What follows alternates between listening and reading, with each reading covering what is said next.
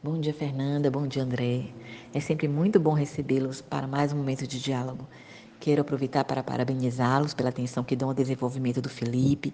Essa nossa relação é extremamente importante para o fortalecimento das aprendizagens ao longo da vida do nosso menino.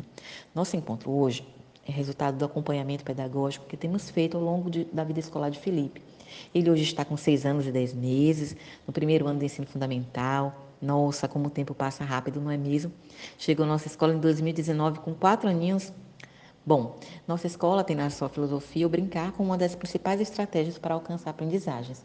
E foi isso também que vocês escolheram nossa escola. Né? As atividades aqui planejadas consideram as habilidades a serem desenvolvidas dentro de cada faixa etária e assim os estímulos vão acontecendo.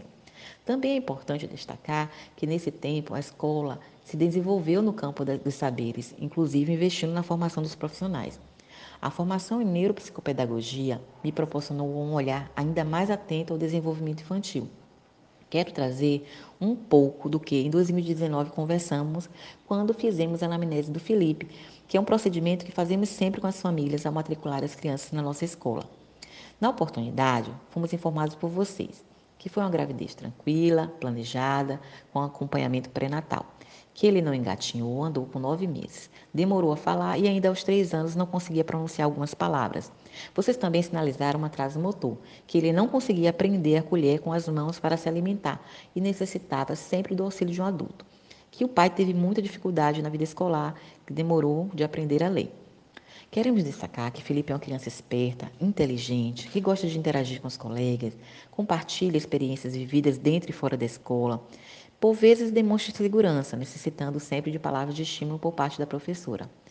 Com certeza vai aprender diversas coisas ao longo da vida. Algumas habilidades podem ser mais difíceis de aprender do que outras, por isso é tão importante o papel alinhado da escola e família. Nesse tempo em que acompanhamos Felipe, que já dialogamos com vocês, orientamos que buscassem um fonoaudiólogo para intervir justamente nas questões relacionadas à linguagem. Agora que Felipe está no primeiro ano e que o processo de alfabetização se amplia diante da necessidade de apropriação de novas habilidades, trouxe aqui destaques a partir da observação pedagógica das professoras e da coordenação. São elas: Apresenta progressos quanto aos aspectos emocionais, mostrando-se mais participativo, expondo suas ideias, opiniões, ou seja, acreditando mais em si próprio. Quanto à linguagem, demonstra a verbalização mais clara e coerente. Sua aprendizagem quanto aos conceitos matemáticos também tem ampliado. Permanece a dificuldade com, com atividades espaciais, orientação, direita, esquerda.